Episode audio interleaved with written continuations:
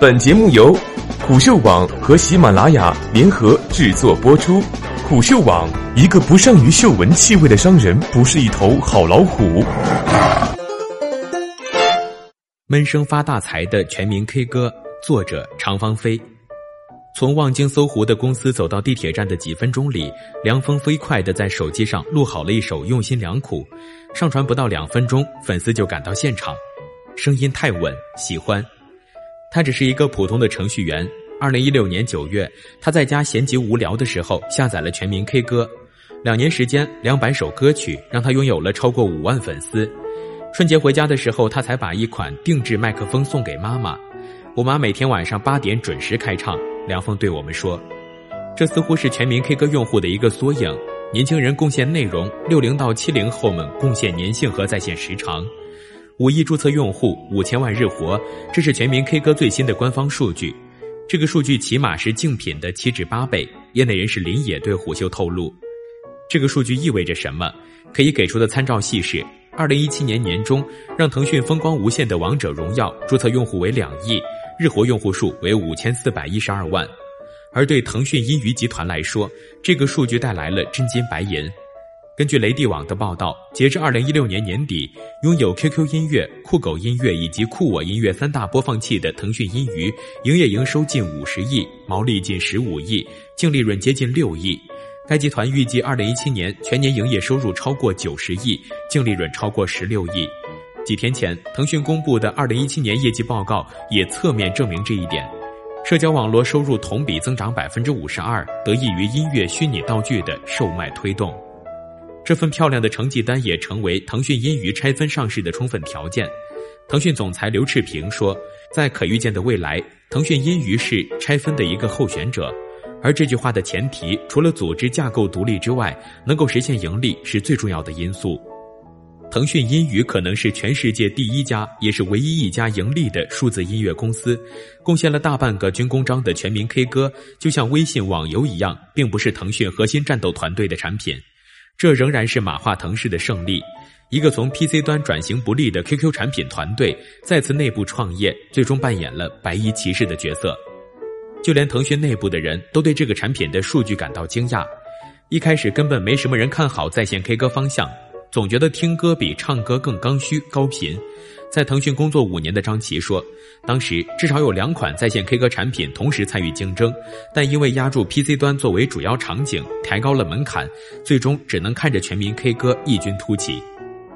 腾讯的三个杀招，每一个社交领域的创业者都必须面对的问题是：如果腾讯进入这个赛道，你如何应对？二零一四年五月，在全民 K 歌正式启动四个月前，唱吧创始人陈华也被问到了这个问题。彼时他的回答是：首先要账上有钱，心理上不害怕竞争对手，技术要实实在在的比任何一个人做得更好。但很遗憾的是，在对垒短短七个月之后，全民 K 歌就切走了那块蛋糕，超越唱吧。自二零一五年四月后，不管是百度指数还是 App 的 iOS 版本下载量，全民 K 歌都超过了唱吧。腾讯再次成为收割者有三个原因：微信换的天花板，流量成本高企，对于其他竞争对手来说是短板，而这恰恰是腾讯的长处。腾讯靠微信和 QQ 两个武器，直接给全民 K 歌用户换了天花板。今年春节后，微信和 WeChat 合并月活用户超过了十亿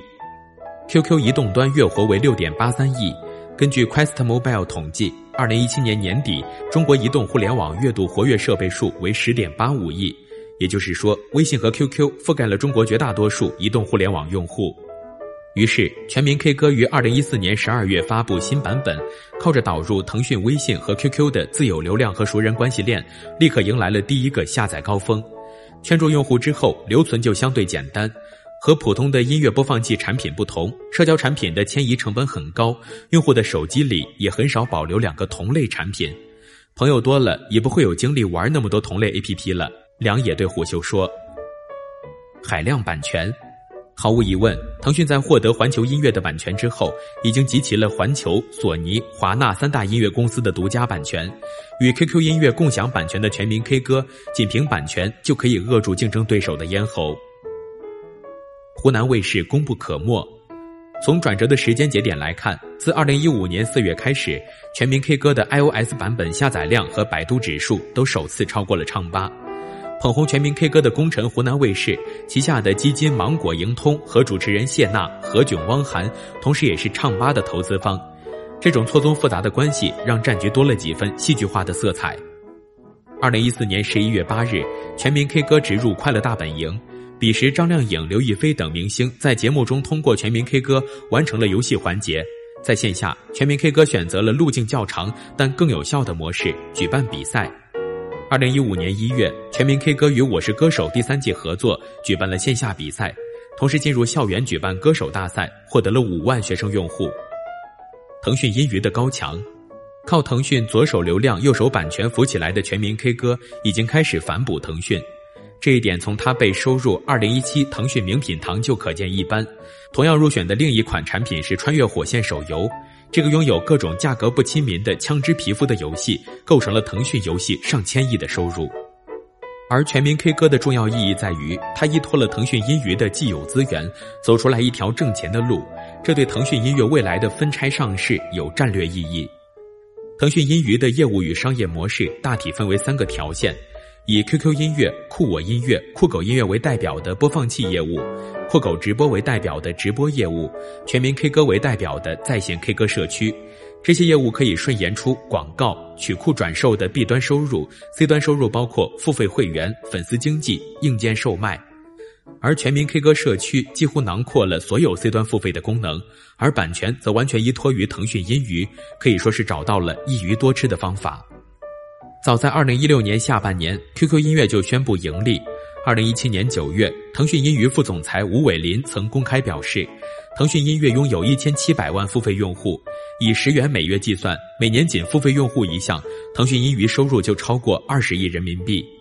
而其他竞争对手网易云音乐、阿里音乐，尽管各自都有商业化的尝试，主要业务仍然集中在听歌，对音乐版权二次开发的产品处于烧钱的状态。帝国的敌人，腾讯音娱在数字音乐产业是个无敌的存在，但只有这样就够了吗？杀死微博的不会是另一个微博。同样的道理，全民 K 歌乃至整个腾讯音娱的敌人，也不会是下一个播放器或者是 K 歌社区了。那他的敌人会是谁呢？抖音和快手为代表的短视频平台。乍看这两者是完全不同类型的内容产品，但如果把它们都当做娱乐信息流产品来看，一切就清晰起来。所有内容产品都在试图最大限度地占有用户数和用户时间，用户越多，用户使用时间越长，产品算法所计算的数据就越准确，用户粘性越强。另一个方面，播放器和在线 K 歌社区难以制造爆款，这是新的焦虑。所有音频 APP 都想成为好的宣发渠道，换句话说，就是推动音乐成为爆款的能力。但我们不一样，或者海草舞这些爆款都不是靠音频 APP 推火的。这是他们最尴尬的地方，林野说：“抖音、快手作为短视频平台，推动产生爆款的能力是腾讯音娱难以望其项背的。显然，腾讯也感受到了用户注意力的转移。全民 K 歌上线了短视频功能，腾讯内部人士透露，沉寂已久的微视将被腾讯重新当作战略级产品，这也被认为腾讯杀入短视频的回马枪。”这不是腾讯音娱一家看到了未来，连刚改了 slogan“ 音乐的力量”的网易云音乐，最近也悄然上线了短视频功能。数字音乐平台和短视频平台的时间争夺战正在全面展开。朋友圈里，腾讯员工正在急求短视频内容运营。你看，永远焦虑的社交巨头在寻找下一头现金牛了。